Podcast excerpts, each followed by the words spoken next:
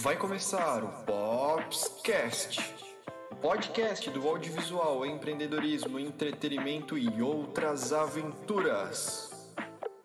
Versão brasileira Pops Filmes.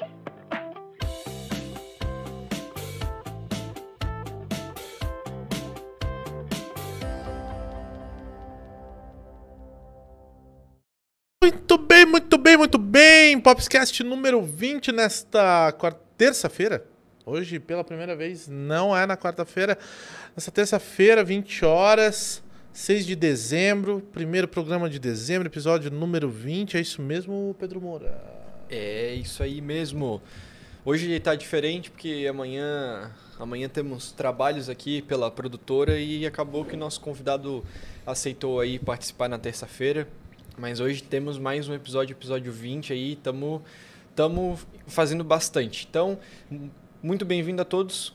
Quem ainda não conhece e está chegando agora de paraquedas aqui, é, convido você a se inscrever, dar o like, compartilhar, ativar o sininho para não perder as notificações das próximas lives e bora para mais um Popscast contigo aí, Felipe. Muito bem, lembrando que o Popscast é um oferecimento de H, 2H, valorizando o seu networking. Acertei, Pedro, acertei. Você tem o merchandising do apoiador. Bar da Augusta, o melhor chopp do Baixo Centro. E Barmets, Matheus Pauletti, que hoje não quis vir. Diz que, diz que tinha um trabalho para fazer, drinks por aí.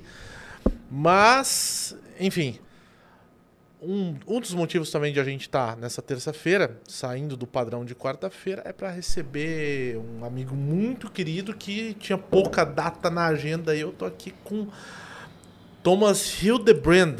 Li errado o sobrenome. Em alemão deve ser um. Olha, Boa noite. boa noite, boa noite. Ah, eu também não sei como é que é. Hildebrand, talvez? Achei, Acho que é. Eu já fiz é. várias versões aí nos áudios que eu te mando, às vezes em off. Thomas, obrigado por ter vindo, cara. Obrigado pelo teu tempo. Porque eu sei que você vem aí, né, da, da prisão chinesa em passagem pelo Brasil. Brincadeira, ele não estava preso, mentira. É, mas você já tá com outro destino aí. Aí, pra começar esse papo todo, cara, eu te conheço aí desde 2017, 16, mais Por aí, ou menos. por aí. Quando a gente, né, começou a trabalhar juntos ali na fábrica. Uhum. né, Tu trabalhava na fábrica, essa produtora Pops né, era o embrião da Pops ainda lá na fábrica Working Bar. A gente se conhece um pouco, mas eu queria que tu te apresentasse, né? né, falasse um pouco de ti, né, de onde veio o Thomas, formação, é, enfim, até onde tu estás hoje. Certo. Então, ah, Felipe, nunca te chamei de Felipe, eu te chamava de Pops. Smelo, né? Felipe Smelo. Smelo, isso. Então, não sei, meio, meio difícil chamar de Felipe, mas... ah, Não, cara, chama de Smelo, chama de Pops. A gente é amigo, né? Tá Tá, certo. tudo certo. Então, cara, muito obrigado por me receber aqui. Foi, né, desde que morava na China, você me convidou um dia. Eu fiquei bastante honrado de, de receber esse convite e estamos aí, né? Maravilha, até porque tu acompanhou o início do projeto lá na China. né? Exatamente, exatamente. Eu, eu assisti basicamente todos os episódios. Eu não via ao vivo, eu via depois, enquanto eu estava trabalhando. Geralmente sexta-feira, de manhã, escutava enquanto estava fazendo trabalho, assim. E gostei muito, né? Então, agradeço a, a vocês dois, o Pops e o Pedro, por me receberem aqui. Massa. É uma honra, é uma honra mesmo. Maravilha, Então, é, que, nem, que nem você falou, a gente já se conhece há bastante tempo, né? Então, estou muito feliz de estar aqui. E para começar, bom, eu sou Thomas Bolden Hildebrand, né? Se eu não falar o Bolden, minha mãe não vai gostar. Falando nesse aniversário dela. Pô, parabéns. Parabéns, Pra- Dona Marisa. senhora- Dona Marisa, Dona Isso. Marisa. As mães são sempre presentes no- nos É, episódios. eu né? imagino que meu pai e minha mãe tão, estão vendo agora também. Maravilha. Então, um beijo para os dois. no chat, se você participar lá. Vamos ver se eles falam alguma coisa aí. E, bom, eu sou natural de Joinville. Eu vim para Florianópolis em 2007. ah, vim fazer faculdade aqui. Acabei passando por quatro faculdades, ah, desisti de três e me formei em Relações Internacionais. Cara, é engraçado, porque às vezes eu acho que tu é engenheiro, às vezes, mas tem esse lance, tu é formado em relações internacionais. Isso, isso. É, então eu, eu vim, eu fiz engenharia, não gostei, passei para educação física, design de produto e relações internacionais, acabei me formando em relações internacionais. E tu foi colega da Maíra Rodrigues. Exatamente, inclusive, né? exatamente. A Maíra estudou comigo, eu vi que ela comentou que ela fundou a Atlética e tal, eu lembro, eu fundei a Atlética junto com ela, então Legal. foi foi bem legal, foi foram grandes experiências ali e gostei muito também, eh, né? E, e muitos amigos também, muitos colegas, muito, muita pessoa boa lá. E bom, relações internacionais, ah, Santa Catarina, Florianópolis é um pouquinho difícil, né? De mercado de trabalho, assim, acabei sendo ah, estagiário na Intelbras, que antigamente não era nem empresa listada, né? Então, mas não era pequena também, era, foi muito Sim, bom, sim. gostei muito, assim, tive bastante experiência, trabalhei como estagiário de exportação, então trabalhei com países ali da América do Sul, ah, com Angola, Moçambique, países que falam português, né, da África. Fui, cheguei a ser efetivado, né, depois de me formar. ah, eu fui para a área da importação, trabalhei com a China, né, talvez, não sei, algum O Insight. é, alguma coisa aí, né? Então, trabalhei com a China com microcomponentes, então é, é, fui assistente de compras, depois eu trabalhei com, eu fui, trabalhei com logística de, de microcomponentes, né? Cabos, microchips, essas coisas assim. Cara, como é que tu foi parado com o Organ, cara? Então, então, aí, né, as coisas vão indo, ah, não estava muito feliz lá no trabalho, ah, acabei desistindo, acabei saindo, voltei para Joinville para morar com os meus pais e, e comecei a estudar para concurso público. Né? Qualquer coisa que surgia, eu estava indo atrás, então tinha alguns concursos né, mais federais assim que eu ia atrás. Acabei não tendo muito, muita sorte, não digo sorte, muito, acabei não dando certo né, como concurseiro. Um dia eu cheguei a ficar em oitavo lugar no concurso do IBGE, se não me engano, ah, por duas vagas e tal, não É entrei. engraçado, falando de concurseiro, não. Falando hoje do Thomas, a gente vai mudando, né, cara? É. Mas não tem nada a ver contigo, porque tu não é um cara muito da estabilidade, não, né? Então, E exatamente. a gente é parecido nisso, né? Exatamente. E foi mais ou menos ali que eu percebi que não era muito para mim. Né? Foi muito da influência dos meus pais, que são concursados também. Ah, então, ao mesmo tempo que eu estava estudando, já não estava né, me esforçando tanto, assim, não estava rendendo tanto, eu decidi ah, criar uma marca de roupa. Ah, eu lembro. eu lembro Algo que, então, algo que era que eu brincava quando era criança, fazia camiseta, pintava, fazia stencil, essas coisas assim, era, era uma, uma vontade que eu tinha desde criança de fazer. Eu sempre gostei muito de desenhar. Ah, cheguei a fazer design também, ah, design de produto aqui no IFSC. Ah, então, assim, eu gosto, gosto de desenhar, gostava de trabalhar, E mexendo tinha, um- com... e tinha um vínculo também com o teu hobby, que é o skate. né? Tinha um- Exatamente. tinha isso, né? Exatamente. Então eu, eu sempre andei de skate desde 99. Hoje em dia tá difícil, eu tô me aposentando. Eu voltei para o Brasil. O joelho tá cansado, cara? Eu torci meu joelho. É verdade, teve um- tô- teve isso, Eu não né? faço mais nada agora. Eu tô com um problema, não sei o que, que é. Então tinha, né, o, o gosto pelo skate e o design ele porque eu não sou designer também, não sou nunca fui designer, sempre gostaria de gostaria de ter sido um designer. Então acabei criando essa marca por conta própria, fui fazendo, estudei, fui no Sebrae, fiz plano de negócios, Ah, lancei umas quatro camisetas, al- alguns modelos Fez, em, fez Empretec, cara? Empretec, não, acho que não. Empretec é aquela imersão, né? Não, não fiz, não fiz. Uma Eu fiz algo mais. Eu participei de palestras, Entendi. fiz várias coisas de MEI, abri meu MEI, essas coisas assim. Então fiz. Assim, foi, foi bem legal, fiz certinho, assim. Participei de eventos, comecei a vender, eh, criei um site, criei social media, Instagram, Facebook. Eu Legal. mesmo criei o site, óbvio, né? Não programação, assim, eu peguei sites tipo. Tipo Wix, não era Wix, era Sim, um sim. gratuito, cobrar uma taxinha aí quando vendia. Mas participando de eventos, ah, levando camisetas para as lojas, lojas de skate, essas coisas assim. E foi, foi dando tração, assim. É, fui conseguindo seguidores no Instagram, eu contratei um atleta até. Mas não deu. Não deu, assim. Tava indo, tava indo aos poucos, assim. Ficando prejuízo, essas coisas, sabe? E até que um dia eu fui no... Eu estava num, num- no aniversário de um amigo meu, do Arthur, né? E dando carona para ele de volta, falar em Curitiba, a gente estava voltando para Joinville, O Arthur, que é um dos sócios da, da fábrica. da fábrica. Exatamente. Isso. Então, dando carona para ele, eu estava comentando sobre a minha situação na Sonora, que era a marca de, de roupa que eu tinha, chamada Sonora. E aí ele, ali no carro, ele assim, cara, a gente está com um projeto, eu, o Antônio e o Thiago, né? A gente está pro- tá com um projeto de criar um coworking junto com um bar, junto com um café. Pô, a gente estudou junto, o Arthur, né? Ele, ele fez relações internacionais comigo. E ele perguntou se eu não, não tinha interesse em participar do, do, do projeto ah, como desenvolve como, é- como é que eu posso dizer? Uma pessoa junta, uma pessoa ali para iniciar o projeto, para É, eu lembro de um sempre uma função muito hostess, né? É, é, exato. Um hostess que fazia algumas, Isso, algumas ações, redes sociais, né? isso, isso. Tu era meio um hostess meio físico e rede social. Exato, assim, né? exato. Eu, eu, eu, eu ah, dividia as coisas com o Samuel também. Mas, assim, é, de início era, para meio que botar no papel a ideia, sendo que tanto o Arthur quanto o Antônio iam continuar com os trabalhos que eles tinham, eles queriam alguém, algumas pessoas de confiança para contratar móveis, é, ar-condicionado, infraestrutura, essas coisas assim. E eu não tenho experiência com isso, mas conheço eles desde a faculdade, é, eles tinham confiança em mim e eu, eu topei.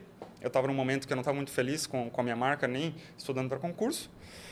E eu tinha uma namorada na época, que a gente não namora mais, a gente se casou.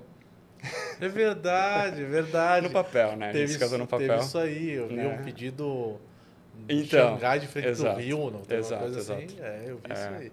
Então, ela morava em Florianópolis, né? Trabalhava aqui e eu morava em Joinville, então a gente se via finais de semana, né? Ela tá então, assistindo a gente ou... Eu imagino que ela esteja. É 6 horas da manhã lá. Então, lá no Vietnã. Então, oi, Good- Thay, se estiver me vendo. Good Morning Vietnã, é o nome de um filme, um clássico. Ah, então, É. a musiquinha, né? Isso, É, isso. é. Então, aí eu topei, né? Topei voltar a morar em Florianópolis, sempre gostei muito de Florianópolis. Topei e foi uma experiência muito boa. Ajudei a fábrica a sair do papel, né? Então, toda a questão da, da arquitetura, do projeto, contratar é, fornecedores de, de materiais, né? Como eu falei, do telhado, do, do ar-condicionado, ah, a câmara fria, por exemplo, eu visitei eu visitei o, o- Burger King do Floripa Shopping, entrei na câmara fria deles. Que loucura. Fui no Bob's do, do, do Beira-Mar Shopping, né? Essas coisas assim. Então, depois desse ponto, né? A gente tava no, no- ali no pegando pesado e tal, junto na obra sempre, essas coisas assim.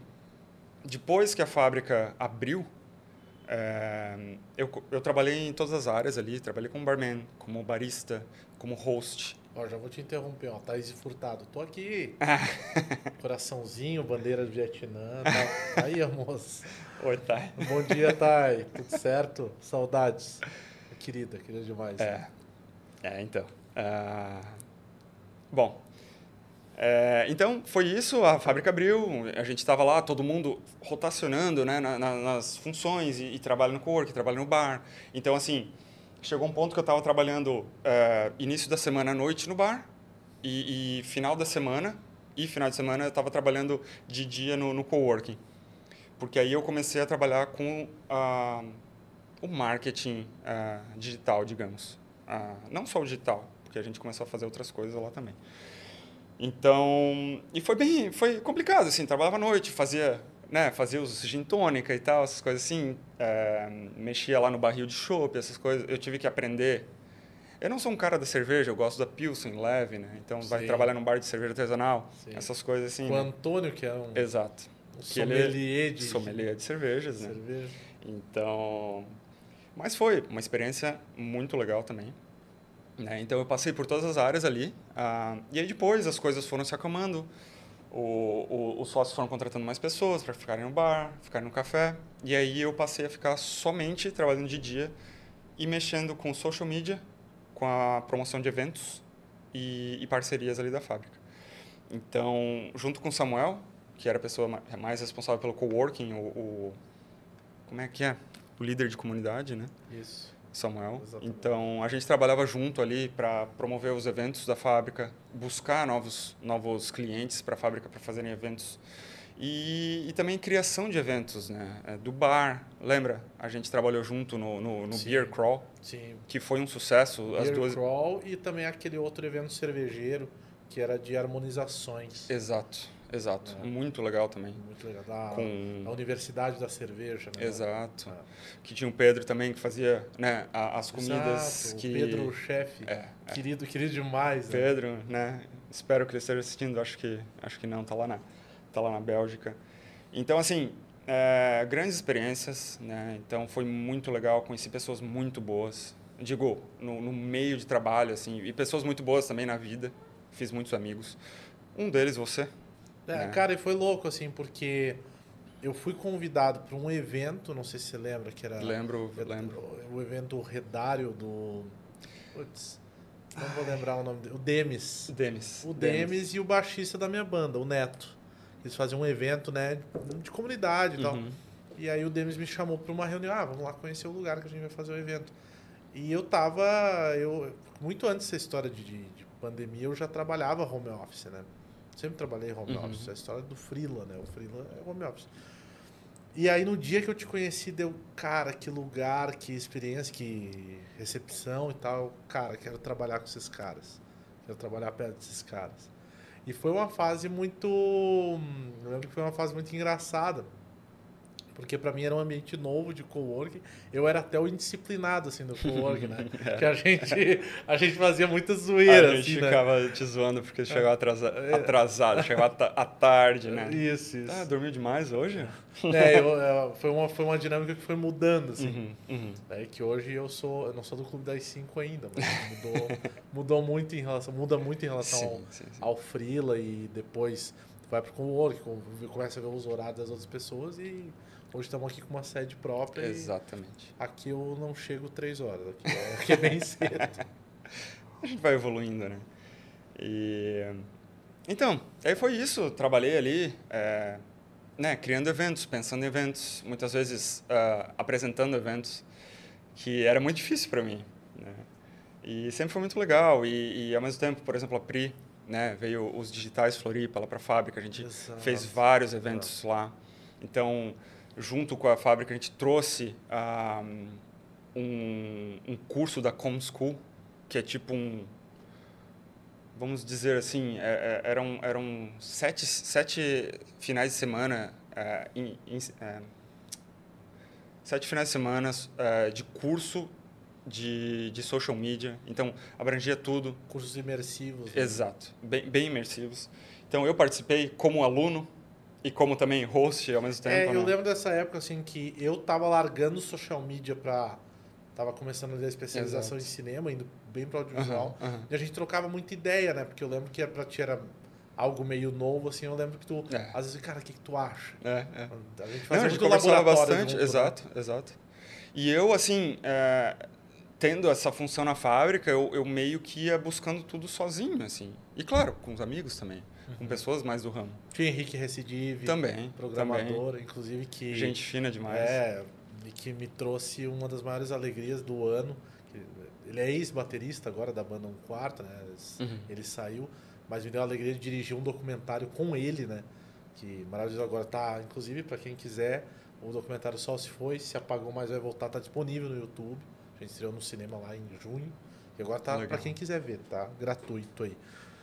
Mas enfim, Então, é, trabalhando na fábrica, gostando bastante do que eu fazia, gostando do pessoal lá. é, e, e sempre evoluindo, conhecendo novas pessoas, né? Ah, até que um dia... até que um dia... é, Não, mas antes de chegar esse dia, pra mim foi muito chocante. Porque a gente tava ali todo dia e tal. E a gente fez o Beer Crawl. aham. E eu, cara, o Thomas é um cara queridão, assim, pra trabalhar junto e tal. Thomas, eu, não sei se tu lembra disso, mas eu cheguei, Thomas, quando tiver um job assim maior, com um cachezinho melhor, tu não quer ir de assistente de câmera e tal. Aí tu me falou, cara, então tem um negócio pra te contar. E aí, aí veio a parte que tu ia contar. Então, ah, o que acontece é que a Thay, minha namorada na época, é minha, minha esposa hoje, ela recebeu, recebeu uma proposta para se mudar para a China. Né? Ela, na época, trabalhava na Watch, é, empresa de, de presentes. De presen né? Isso, presentes Isso. concorrente ali da Imaginária. Exato, exato. Presentes divertidos, assim. É, eu não, eu não, go- não gostava de fazer essa comparação, mas é, isso mesmo. É. Bom, Aí ela não é essa, merchan. É merchan. recebeu essa proposta para ir morar na China. E, e ela comentou, pô, vamos lá, eu, eu, não sei o que eu vou fazer, eu iria se o Thomas fosse comigo. E perguntou para mim, né? Até, até lembro ah, um dia que tava eu e ela na casa dos meus pais, aí eu comentei com os meus pais isso, e aí meu pai falou assim, tá, vocês estão esperando o quê? Né? Um momento, uma oportunidade como essa, né? E, e aí a gente decidiu ir para a China, eh, ela com trabalho já, né? Como ela ia eh, cuidar do escritório da Watch em Shenzhen, Shenzhen, na China, que é muito próximo de Hong Kong. E eu decidi pedir demissão da fábrica e tentar alguma coisa lá. Será Não sabia o que esperar. Agosto ou setembro de 2019. Isso foi em foi em julho que a gente decidiu e a gente foi em ela foi em agosto, eu fui em setembro de Verdade. 2019. Verdade. Então eu fui lá, não não esperava nada, não sabia nada. Estudei China, trabalhei com China, até a- o escritório da Intelbras era em Shenzhen, mas não tinha muita ideia. Então eu fui assim como uma aventura, né? Cheguei lá e o que aconteceu, né? A, a Thay trabalhando lá, a gente morou no escritório da, da, da empresa, era um apartamento, na verdade. Sim. Então a gente tinha a nossa suíte, o escritório era na sala, como essa sala aqui mais ou menos, mas aí trabalhava duas chinesas, uma brasileira e a Thay. E, e era meio, meio estranho, assim, né? Claro. Morar com outras pessoas. Não morar com outras pessoas, mas. é, bom. Morar Eu- no escritório, no Eu caso. moro né? onde as pessoas fazem negócios. né? É. Mais ou menos isso. Exato, exato. Então, naquele, naquele momento, eu não sabia o que eu ia fazer, eu estava planejando, eu estava com um, um trabalho já meio que engatilhado, com, com uma pessoa ligada ao Watch, ela ia me conseguir um emprego em Suzhou, que é a 3 mil quilômetros de, de Shenzhen. Eu é- lembro, eu lembro que É. pintou, vamos dizer, pintou uma crise ali, né? É. Assim, eu Acho que a primeira. Isso, então, aí eu tava assim, pô, um trabalho legal, já tô com alguma coisa garantida, mas ao mesmo tempo ia estar 3 mil quilômetros longe da Thay. Que eu tava indo por causa dela também, para estar com ela. Não fazia muito sentido. Chegou lá, foi, foi, foi uma decisão feita em uma semana, a gente conversou, viu que não era isso, eu decidi estudar chinês. Então eu, eu, eu embarquei num curso de quatro meses de intensivo de chinês na Universidade de Shenzhen. E foi intensivo, foi algo que realmente foi pesado, assim. Mas foi bem legal. Aprendi, aprendi a, a, o básico, né? Pedir comida, conversar, pedir um táxi, alguma coisa assim, né? Mas assim, Thomas, eu sei que, tu, eu sei que a gente vai chegar lá, né? Uhum. Mas a, pandemia lá estourou antes. Em seguidinha ali do que tu chegou já, né? Exato. Na verdade, a pandemia ela começou ali bem finalzinho de dezembro. Então eu comecei a estudar. Eu estudei setembro, outubro, novembro e dezembro, quatro meses. Bem no finalzinho, até lembro um, um amigo meu que eu fiz nessas aulas, um, o, o César, brasileiro também. Ele saiu da China, foi embora, e ele comentou assim, ó, essa, esse vírus, essa coisa aí que está surgindo na China, ô, toma cuidado, hein? Que ele começou a ouvir, porque ele foi para Inglaterra, né? E assim, tá, lá na China ele não estava ouvindo muito, tinha notícias no Brasil, que surgiu uma, uma crise pulmonar, alguma coisa assim. Então, bom, voltando um pouco, fiz esse chinês, né? Terminei o chinês. E aí a gente viajou, eu e a a gente viajou para passar o, o ano novo na, na Coreia do Sul. Quando a gente voltou, já tinha, já tinha sido o, o, o outbreak né, do, do vírus. Tinham descoberto que foi Wuhan, não sei o quê. Já tinham criado lá o, o não o nome Covid, mas o NCOV-19 e tal.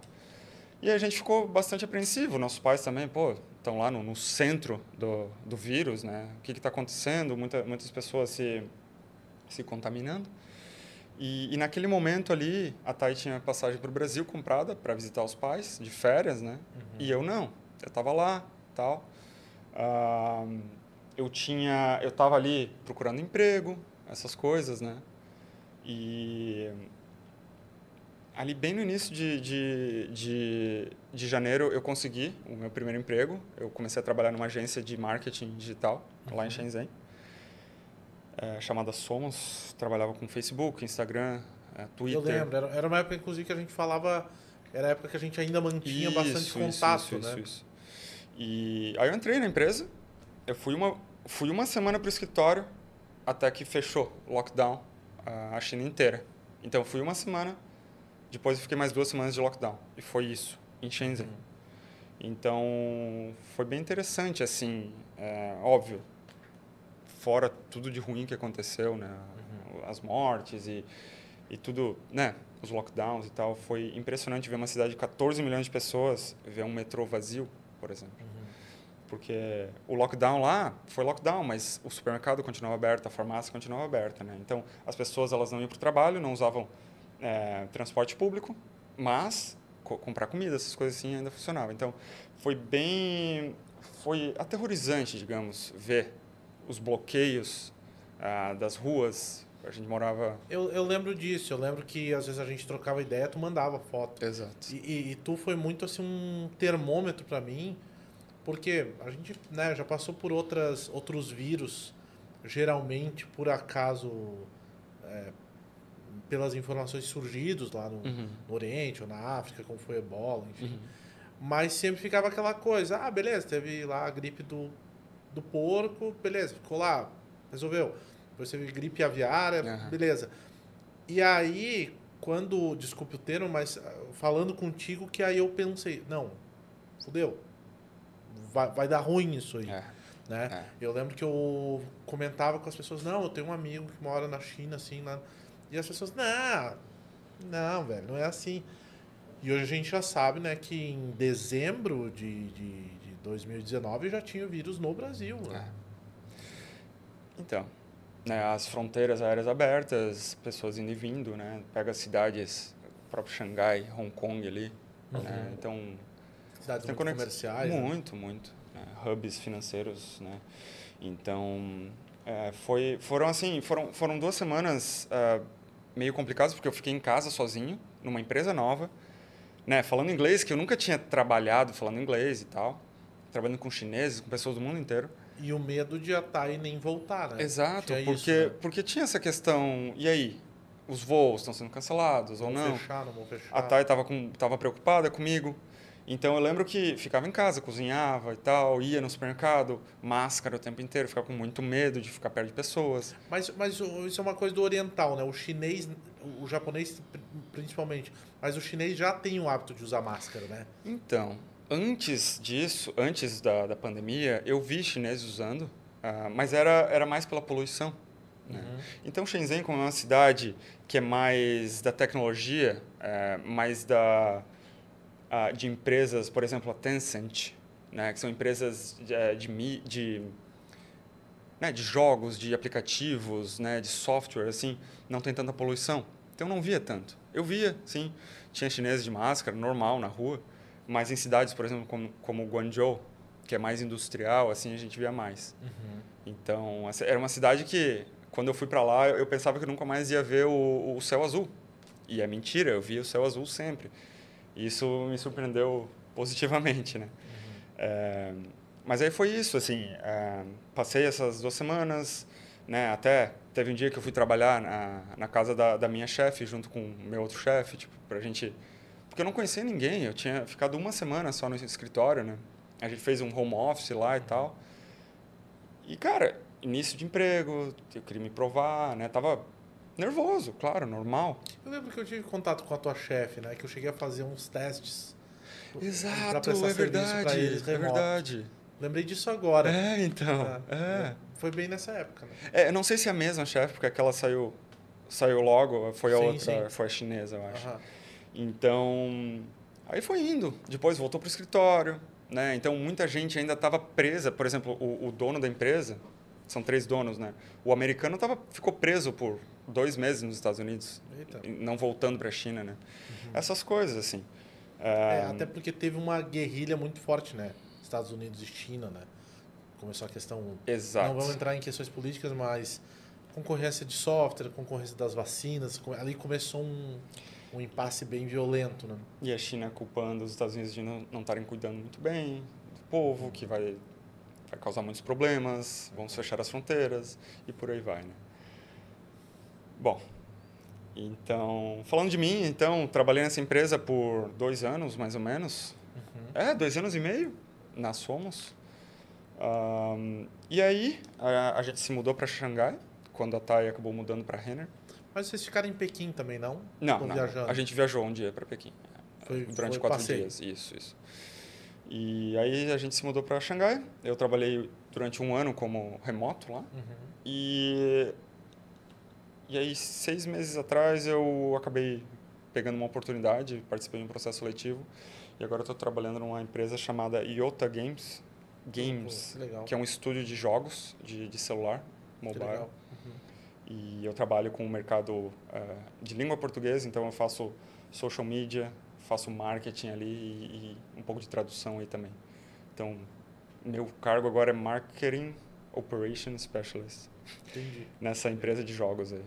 Pô, que legal. E, e essa questão de, de, de jogos, de aplicativos, a China tá, tá explodindo, né, cara? Até eu- a gente conversava em off, eu ia perguntar isso e acabou passando. É, como é que é? Eles usam TikTok mesmo lá, cara?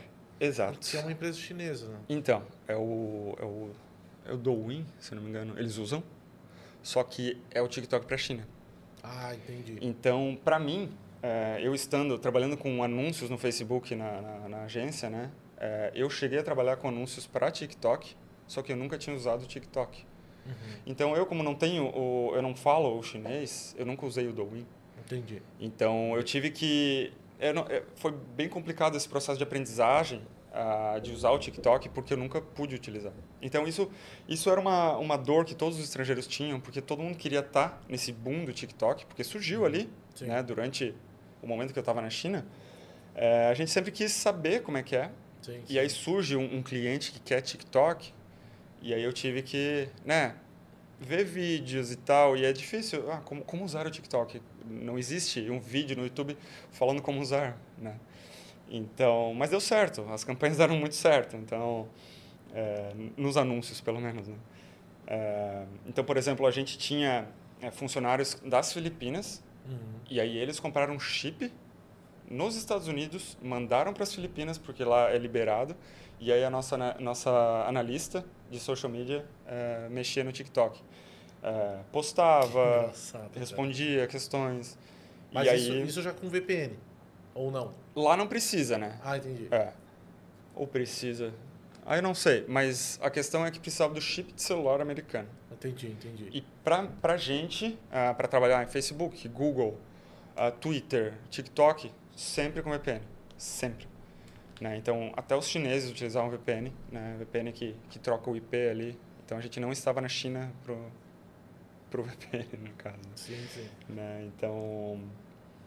E aí foi isso. Por exemplo, essa minha empresa agora eh, tem VPN na própria internet eh, interna, né? no, no próprio sistema. Então, a gente não, não teve problemas com isso. Sim, sim. Fura- fura- furar aquela barreira da cortina. É, eles chamam de The Great Firewall.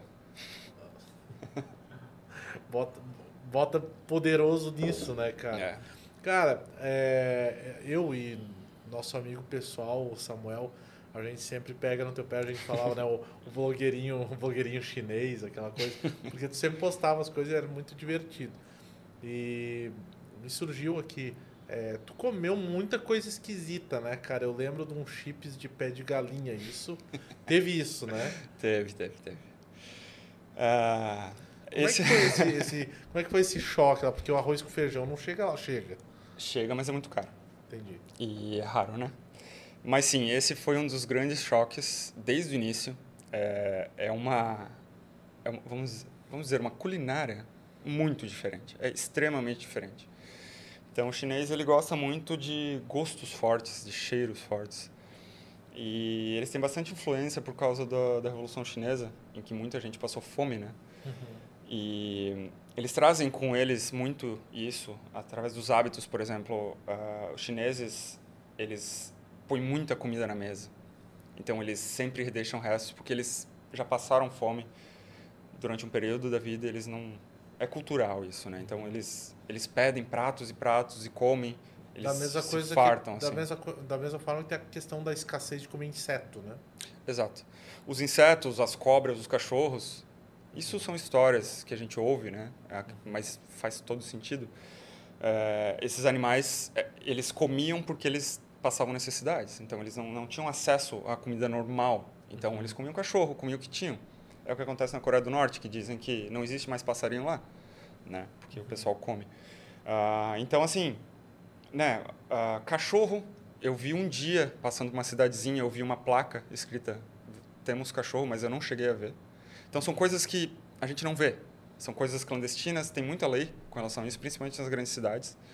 Ah, e esse é um, até um caso interessante de Wuhan, que é a história do Covid, né? A história que a gente sabe é que veio do, do morcego ou do pangolim, né? Que foi que comeram num wet market, que, é, que são mercados onde se compra esse tipo de coisa, né? Então, tu vê enguia, tu vê cobra, tu vê peixes, o pessoal mata o peixe ali, tá tudo no chão, é, é, é um sentido de wet, de, de, de molhado, de, de sujo. Mas, assim. é, mas é uma coisa assim.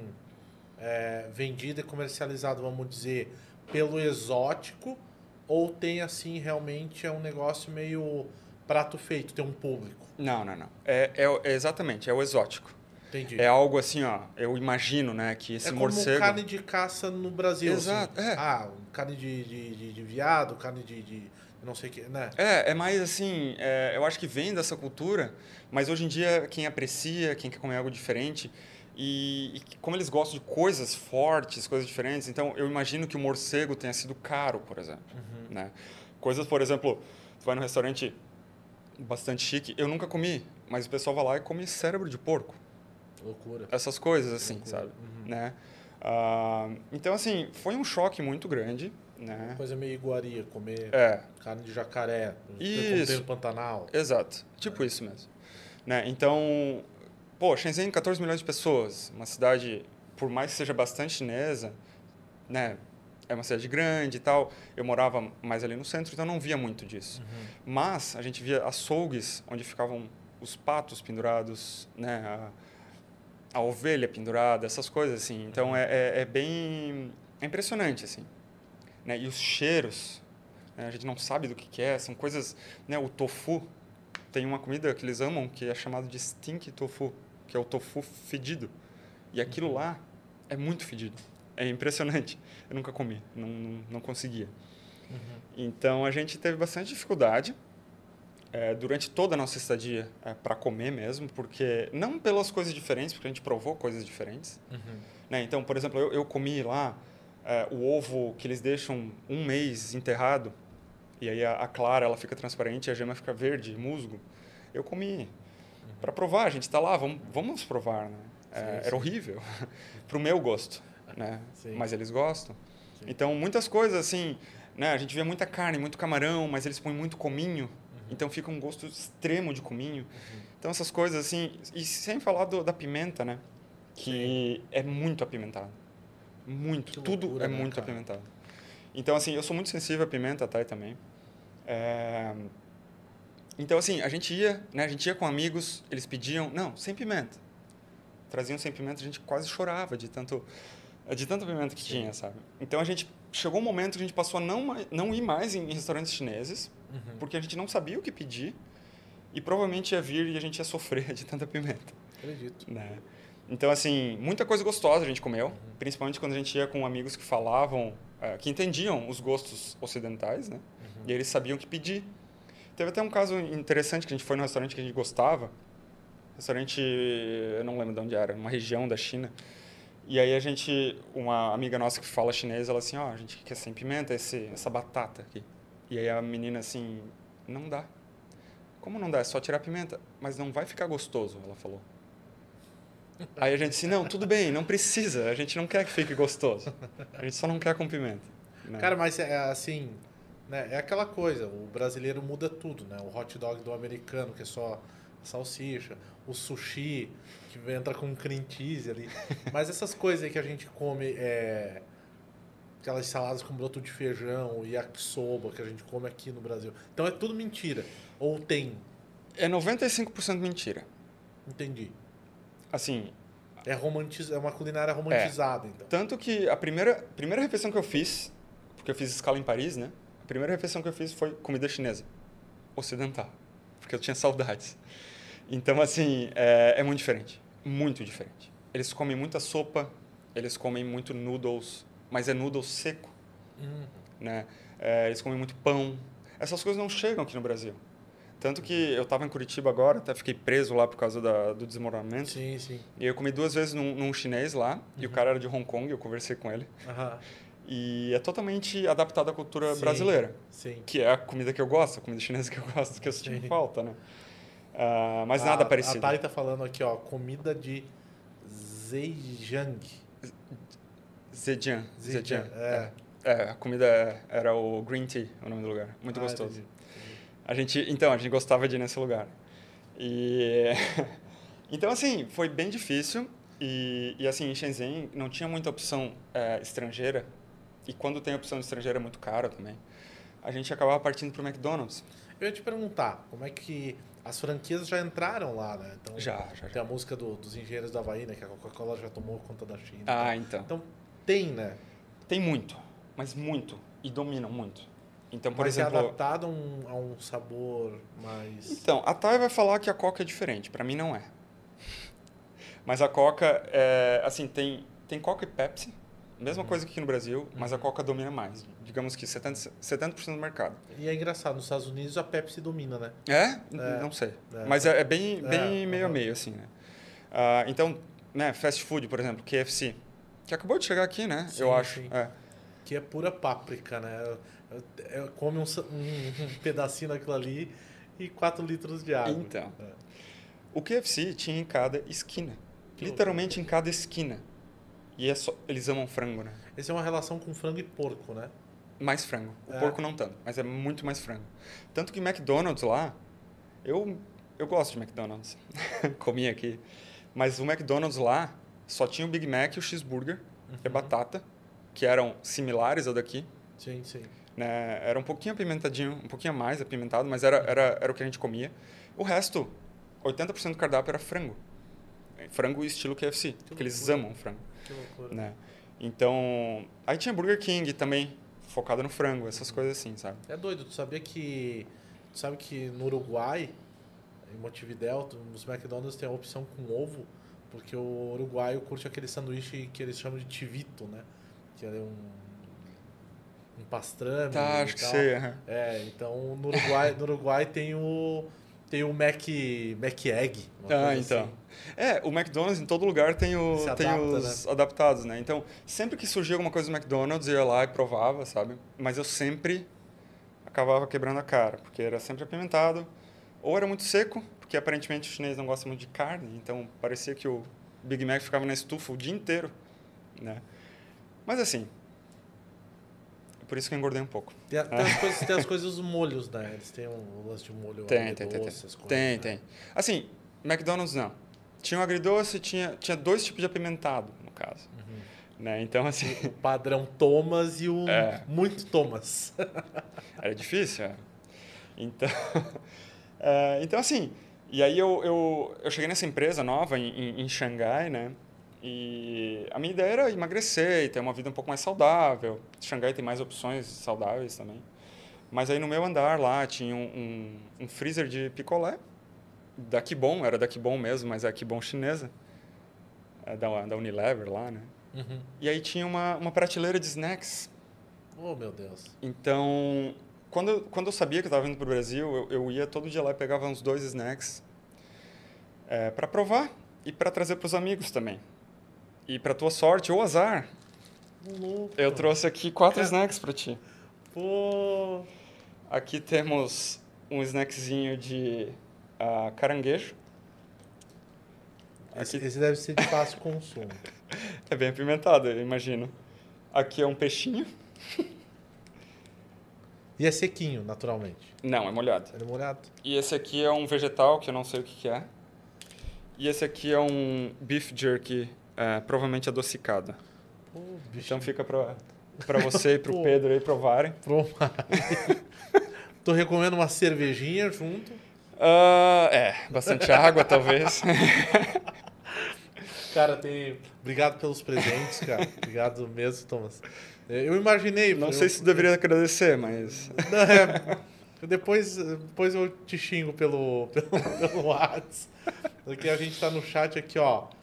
Tiago Valese, conhece? Conheço o Thiago, Ó, trabalhou na fábrica comigo. Thomas Gostoso. ó, só sucesso. Matheus Koproski, snacks deliciosos. Então, o Matheus provou os snacks e eu me decepcionei muito, porque ele gostou de todos. Pode acontecer. Não foram esses, mas ele gostou de todos ali. Pô, cara, muito, muito obrigado. que maravilha, cara. Então, vamos, essa tua pergunta aí, tu vai poder responder por conta própria também. Entendi. Aqui é um, é um kit de demonstração. Exato, assim. uma lembrancinha. Entendi, entendi. Cara, e me diz uma coisa. é, a gente falava antes em off, né? Eu sei que hum, tu vem ensaiando uma volta ao Brasil, né? Tu ainda não sabia se definitivo ou não, já sei que não. Mas o final dessa, dessa empreitada, a China foi bem traumática, né, cara? Queria que tu comentasse um pouquinho, assim, É. né, dentro do que tu quiser comentar. Não, não, claro. É, assim, né, para começar a falar disso, é, eu tenho que dizer que a experiência China como um todo foi a melhor experiência que eu tive em termos de ah, vivência, em termos de, de profissional, em termos de né, conhecer pessoas maravilhosas lá, poder conhecer lugares maravilhosos, né? Até mesmo ah, no início da pandemia, a China era um, um, um lugar para gente, né? A China era o único lugar no mundo que estava livre do Covid, por causa de todas as restrições, por causa de bloqueio de, de entrada de, de voos, essas coisas assim, né? Fechou mesmo. Todos os lockdowns, todas as quarentenas que aconteciam, então a gente não via casos. E muita gente pode dizer também, ah, mas eles escondem casos e tal. E eu digo que quando surge um caso, a cidade para. Então a gente sabia quando tinha caso, sabe? Um lockdown de verdade. É, então. Então, na, naquele momento não, não foi lockdown, foi aquilo que eu tinha comentado, ah, os supermercados abertos, o, o governo não sabia o que estava acontecendo ainda.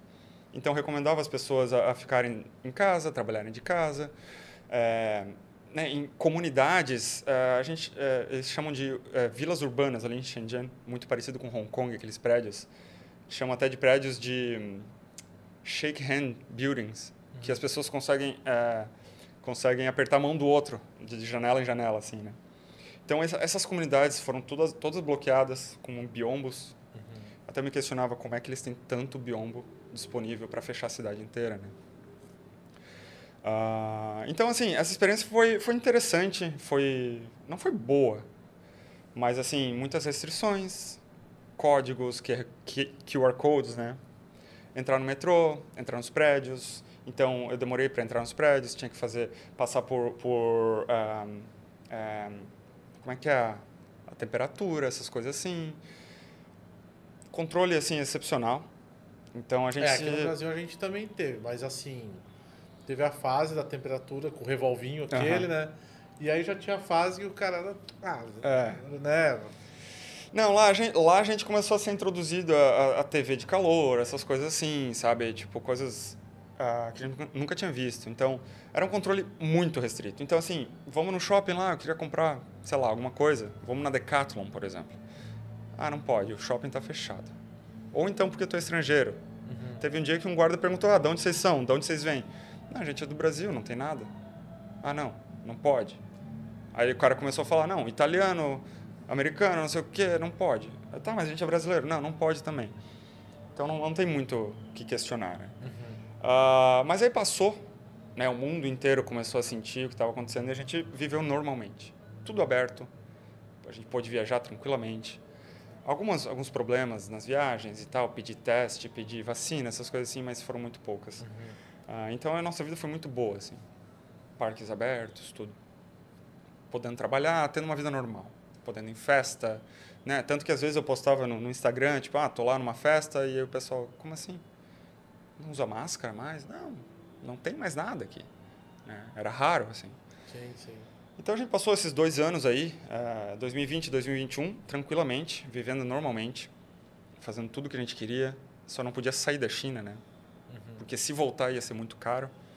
Então, passagens Se assim, conseguisse voltar também. né? 10 vezes mais caras do que o normal. Se conseguisse, porque a burocracia, né, todas as regras e quarentena, essas coisas assim, o governo chinês não estava aceitando ninguém também. É, então, famílias que foram separadas por muito tempo, né? A gente conhece amigos e tal. Mas aí, a, a partir da, da mudança de 2021 para 2022, a gente começou a ver alguns casos surgindo de Omicron. Algumas cidades fechando, fechando por dois dias. Cidades portuárias, Shenzhen, por exemplo, que era a cidade onde a gente morava antes, a gente já estava em Xangai, né? Fechando. E aí a gente querendo viajar, a gente com uma, um plano de ir para um resort de esqui, é, acima da, da, da, da Coreia do Norte lá. E a gente já com medo de não poder viajar, porque os, muitos voos sendo cancelados. Então, foi ali, ali metade de dezembro do ano passado, que a gente começou a sentir que as coisas estavam mudando. E aí não estava mais legal, a gente estava querendo viajar, não podia. Aí tinha cidades que já estavam no código vermelho. Ah, você vende... A gente até voltou para Shenzhen para um aniversário, ou, ou foi uma despedida, não lembro. Aí mostrava no nosso QR Code assim, ah, um asterisco, você esteve em Xangai. Então, tu já fica marcado. Né? Então, teve um dia que a Thais saiu até para visitar um fornecedor de, de, de trem. A polícia ligou para ela, ah, onde é que você está indo? Porque sabia que o celular dela já tinha passado a, front, a, a, a divisa da cidade ou do, do, da província, Que né? loucura, cara. Um Aí ela assim, não, monitoramento- Demais, demais, demais, assim. E aí a gente conseguiu viajar, a gente foi, passamos o ano novo lá, foi legal. E a partir do momento que a gente voltou, começaram algumas, alguns distritos de Xangai começaram a fechar. Ah, alguns casos, ah, muito caso, fechou o distrito tal, ninguém vai para o distrito tal. E aí várias cidades na China com muitos casos, alguns lockdowns. E aí chegou um ponto, em abril, ah, foi março, ali em março. Eu posso estar, eu posso estar confundindo uh, as datas, mas foi, foi assim, no final do mês, uh, se eu não me engano foi março, ah, o governo emitiu, eh, eh, eles avisaram a todo, toda a população de Xangai, que é 26 milhões de pessoas, que a parte leste da cidade ia ficar em lockdown durante quatro dias. Após quatro dias, a parte oeste ia ficar quatro dias de lockdown. Porque os casos estavam estavam crescendo muito em Xangai. E, e foi até interessante, porque a gente não levou muito a sério. A gente estava lá, não, tá, vamos lá, vamos, vamos comprar comida e tal. Aí, no dia, o dia anterior que ia fechar a nossa área, eu, eu trabalhava, trabalhava às 10 da manhã, começava a trabalhar às 10 da manhã, eu peguei minha bicicleta e fui passear para comprar frango, para comprar comida, né? Para passar esses quatro dias. E, e foi impressionante, assim, o, o, as cenas que eu vi. Supermercados, mercadinhos, todos vazios, não tinha nada. Só tinha coisas não não essenciais né, Entendi. di- disponíveis. Até que uma hora eu fui no supermercado e encontrei uma caixa de, de frango congelado, que o chinês gosta muito da- das carnes eh, frescas. Consegui essa caixa, eu comprei praticamente a caixa inteira e distribuí entre os nossos amigos ali da, da região. Eh, um casal, uma amiga nossa e eu e a Thay. Então a gente pegou, cada um ficou com uns dois quilos de frango. Uhum. E aí esse lockdown aí de quatro dias, ele durou dois meses. E, e assim, não foi um lockdown mesmo. A gente não pôde sair do nosso apartamento.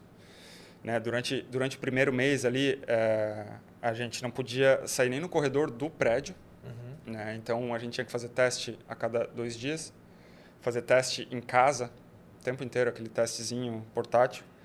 Ah, e o governo, o governo chinês estava mandando um, vai, uma, um carregamento, sei lá, uma sacola de comida para as pessoas. Uma cesta básica. Isso, isso. Mas às vezes vinham umas coisas, às vezes vinham outras. Então era geralmente ah, vegetais. Aí um dia veio um, um frango inteiro pra gente. Ah, veio um porco também um dia. Ah, Um e- porco inteiro? não, não, não. Um- tipo um bacon gigante, assim. Aham. Aí tinha estrangeiros compartilhando que vinha o porco com o pelo, essas coisas assim. né? E a gente foi indo. A gente foi indo, a gente foi comendo o que a gente tinha, e a comida foi acabando. Aí chegou um momento que a gente não estava recebendo e ao mesmo tempo a gente não sabia por quanto tempo a nossa comida ia durar. Então, eu falo que a gente passou fome. É, na verdade, não passamos fome. A gente decidiu comer só no almoço e poupar a janta para... Porque não sabia quando que ia vir o novo carregamento. Então, foram, foram momentos assim... A gente não passou fome. A gente estava preocupado. Mas assim, Thomas, tu acha que essa falta de informação é pelo fato de vocês serem imigrantes ou com os chineses a- a- o tratamento era o mesmo, assim? Sem dúvida, o fato da gente ah, ser estrangeiro e não dominar a, a língua dificulta muito. Porque a gente estava em muitos grupos de WeChat, WeChat é o WhatsApp né, do, da China. A gente estava em muitos grupos e ninguém sabia. Pessoal reclamando, né, onde é que está a comida? Pessoal, a gente presenciou panelaço no condomínio. Tem Ah, até eu- filmado, eu acho, assim. Eu acho, que você, é. eu acho que você fez story, inclusive. É, né? são coisas que a gente não imagina ver na China, né? É, é, protestos, assim. Então, assim, era, era, era uma desorganização geral. Então, existe o governo de distrito, o governo da cidade, o governo do bairro, essas coisas assim, o governo do, do subdistrito. Então, muitas vezes, um falava uma coisa, o outro não aceitava. Então, a gente acabou é, passando por momentos bem difíceis ali. A gente tinha momentos em que a gente é, é, começaram a abrir pequenos restaurantes e pequenos mercadinhos para entrega e tinha um pedido mínimo de 500 reais, né? E a gente não sabia quando abria essa lojinha no, no aplicativo de, de comida, no, no iFood da China, né? E a gente ficava lá o tempo inteiro, dando refresh eh, na, na, na página para ver se a, a lojinha abria. Muitas vezes ela abria por três minutos, a gente nem conseguia botar o suficiente no carrinho. Mas essa história, a gente já falava em off sobre isso. Essa história de abrir por muito pouco tempo era provavelmente escassez de Exato. mercadoria. Exato. Entendi. porque estava muito difícil de, de carregamentos ah, de, de caminhões mesmo, de comida, essas coisas chegarem em Xangai também. Então tava tava com problema de logística. Não tinha pessoas também para trabalharem nisso, né? Então a gente ficava na luta, a Thay principalmente, ela ficava no celular lá. Sabe, a gente estava bem preocupado, a gente tinha que comer de alguma forma, então a gente foi buscando meios alternativos. Ah, entra num grupo de comida que ia pedir. Tinha, o condomínio tinha que pedir 5 mil renminbi em pedidos do KFC, pedidos do McDonald's para entregar. E aí entregar, tipo, três horas depois, quatro horas depois, com a comida gelada. Loucura. Umas coisas assim, aí vinha de caminhão o KFC, por exemplo. Essas coisas. E aí tinha. Aí o chinês, ele se organiza, ele tinha lá. Esse é o grupo do ovo. Aí vinha um carregamento de 20 caixas de, ovo, de ovos para uma, pra uma casa. E pra gente isso não interessava. A gente. A gente tinha nosso ovo, a gente tinha arroz, mas o chinês come muito arroz, muito ovo, muito vegetal.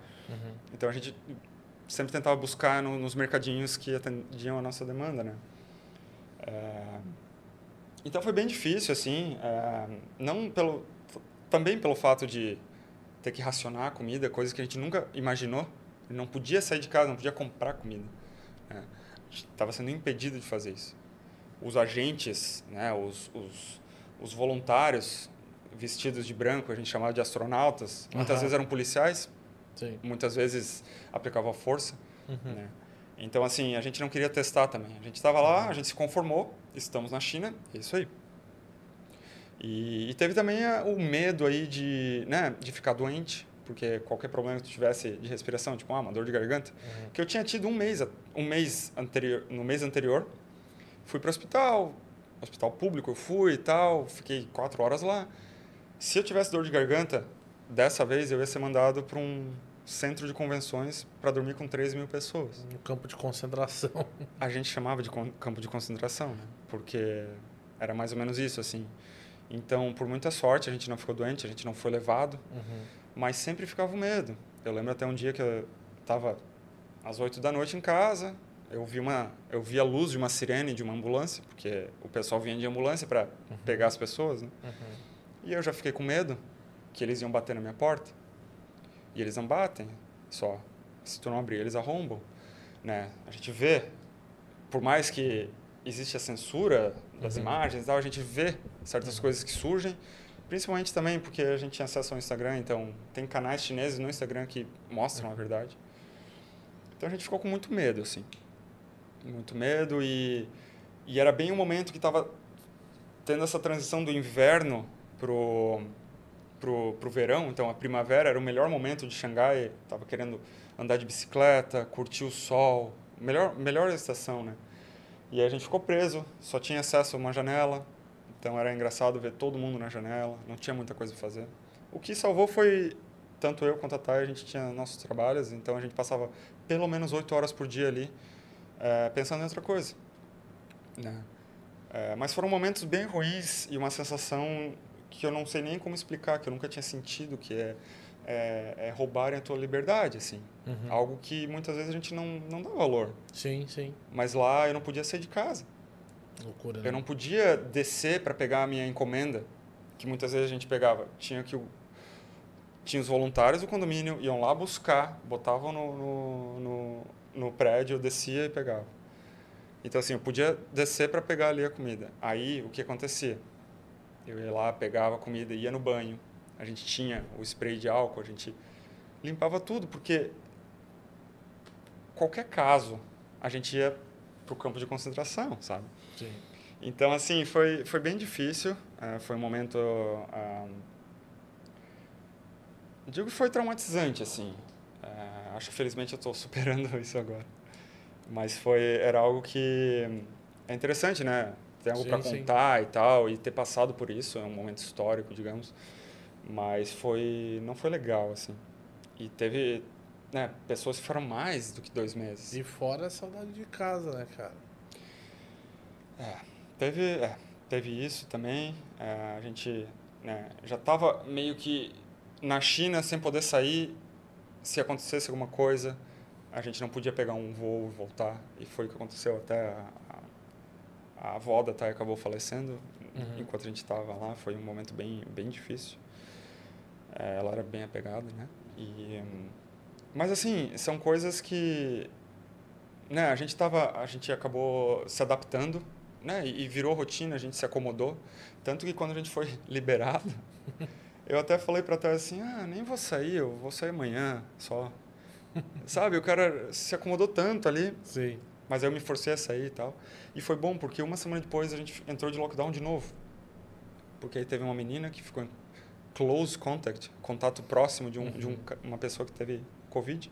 A gente ficou em lockdown de novo. O prazo era de 2 a 14 dias. E foi nesse momento que eu percebi que eu fiquei muito estressado, porque não tinha acabado. Mas aí, aí já tinha um plano de voltar? Não, então, a gente estava planejando sair da China antes do lockdown ter acontecido. O no- o nosso plano era voltar em outubro. Eu já estava pensando nisso. E aí, durante o lockdown, a gente já... Não, não tem mais como ficar aqui, né? Olha só o que a gente está passando. Ah, e aí, o que aconteceu? A empresa da Thai, ah, eles decidiram mudar todos os estrangeiros para um outro país asiático. E decidiram, decidiram mudar, não sabiam o país ainda. Perguntaram para os cônjuges, né? Namorados, namoradas, marido, mulher, coisas assim. E a maioria topou. E aí depois decidiram que ia ser o Vietnã. E a gente, a gente aceitou. Porque a nossa ideia era sair da China e voltar para o Brasil, tomar um tempo para a gente, né? Tirar umas férias. Mas surgiu essa oportunidade do Vietnã. E aí a gente... A gente Que vai. bacana. Na verdade, a Thay já está no Vietnã. Eu estou indo semana que vem para lá. E é isso. E agora, nova aventura Vietnã. Nova aventura. Nova Que aventura. loucura, já tá aqui, ó. Olha quem é que tá aqui no chat. Júlio Carlos Hildebrand. Meu Conhece? pai. Que bacana, cara. Cara, que papo fantástico. É, a gente tá aí já 64 minutos, né? A gente tá quase no finalzinho, mas é, tu tá vendo? Tu achou que, que, que precisava perguntar, cara? Tem história É, pra caramba. demais. Não, pelo contrário, a gente tá aqui justamente pra, pelas histórias, cara. E, e desde já, obrigado por, por participar, por estar aqui com a gente. É, Pedro Moura, como é que estamos aí, Pedro Moura? Tudo certo? Tô te achando quieto demais. Não, hoje tem que ficar quieto que hoje tem bastante história boa. E é legal ouvir porque tu tava lá, né? E aí, às vezes, a gente fica aqui e a gente só tem um YouTube, a gente só tem um filme pra ver e ver outra pessoa falar. E por mais que tu seja outra pessoa falando, mas tu tá aqui na nossa frente. Então é como se tu tivesse. Tu realmente veio da China, é o nosso produtinho exportado diretamente aqui da É, Pops então. pra falar pra gente. Então isso que é, é muito da hora, porque tem a intimidade, é amigo, é conversar, e não, então não é só alguém contar pra gente. Dá pra ter um apego maior até pra informação. É muito show de bola isso. Legal, legal, Pedro. É, é uma história é interessante isso que o Pedro falou. Poderia ser um chinês nos contando, né? Mas tu tem todo aí o. né, A gente falava antes, né? De palavras que gringo sabe, né? Tu tem todo o arroz e feijão, a malemolência do brasileiro trazendo uma história, né? Sobre. Sobre a cultura, So- né? É, cara? então. É, a ótica de um brasileiro, digamos, né? Sim, sim. Então. Ah, tem, tem gente que fala que eu perdi o sotaque brasileiro, que eu pareço um gringo, falando agora. Não, Não, sei. cara, não. Pra mim, tu continua sendo Thomas, cara. Tá, que bom. Tu continua sendo Thomas. Que bom, que bom. É, cara, interessante muita, muitas das coisas ali que tu falou, né, principalmente de, né, de tirarem a liberdade, enfim. E não é exatamente a pergunta, não é sobre isso, mas provavelmente tu ali fez uma autoterapia forçada, ali, porque tu estava numa situação, vamos dizer, não vamos comparar um campo de concentração de guerra, porque Não, né, claro. tu não foi violentado Uhum, fisicamente, enfim, mas uma situação ali que tu não tinha direito de ir e vir. A gente sempre tem fechado essa nova temporada com uma pergunta, né? Que Uhum. tu acompanha a gente, provavelmente. E aí, dentro de tudo isso, né, da tua história, eu te pergunto, né, o, o que, que é felicidade, cara? O que, que é felicidade? Liberdade? Eu não sei. Acho que felicidade é, é buscar é, coisas novas, buscar experiências novas, estar sempre aberto a novas experiências. Então, eu não sei, não cheguei lá ainda, estou buscando, vamos lá. Né? Mas acho que é isso, é, é ir atrás do que, do que a gente quer, né? confiar. É, até é engraçado, eu, eu, eu sempre fui uma pessoa muito. é, como é que eu posso dizer? Bom, não confiava em mim mesmo. Fiz um coaching e tal, esses processos, e fui para a China, consegui um emprego lá, essas coisas assim, entendeu? Então, hoje eu vou para o Vietnã, tudo bem, eu estou empregado, eu tenho o meu trabalho, mas se eu precisar fazer uma coisa, eu, eu vou conseguir, eu imagino, eu acredito. né? Então, acho que felicidade é, é isso, é buscar, buscar o que, o que quer, ir atrás. Mas eu não, não sei direito. Maravilha, cara, maravilha. Popscast número 20, 21 horas, 8 minutos. A gente vem chegando ao fim aqui com o Thomas. Thomas, cara, obrigado. Obrigado pelos que agradeço. presentinhos. Eu que Obrigado agradeço. pela tua presença. Obrigado, inclusive, né, no, aí falando no sentido pessoal, obrigado pela tua amizade, que a gente, é, com muita sorte, né, estamos vivos aí, né, depois de toda essa história. Exato. E a gente sempre manteve contato, mesmo que se fosse para mandar meme, fazendo imitação no, no WhatsApp. Que maravilha de programa, cara. Muito obrigado mesmo.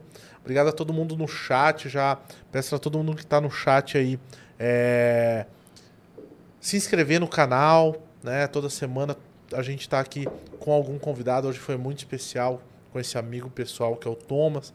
A gente está aqui com a Thaís Furtado, com o Thiago Valese, com o Matheus Koproski, com o Júlio Carlos Redebrand, com a Fernanda Silveira, que por acaso é minha esposa. E muito bem, gente. A gente vem chegando ao fim. Muito obrigado. Muito obrigado, Pedro. Audiência. Valeu, e até semana que vem. Semana que vem a gente tá aí com a Elisa da ACAT. A gente vai conversar muito sobre o mercado de inovação, Midtech, as startups. E... Até mais, gente. Uma boa noite e até semana que vem. Valeu. Tchau, tchau.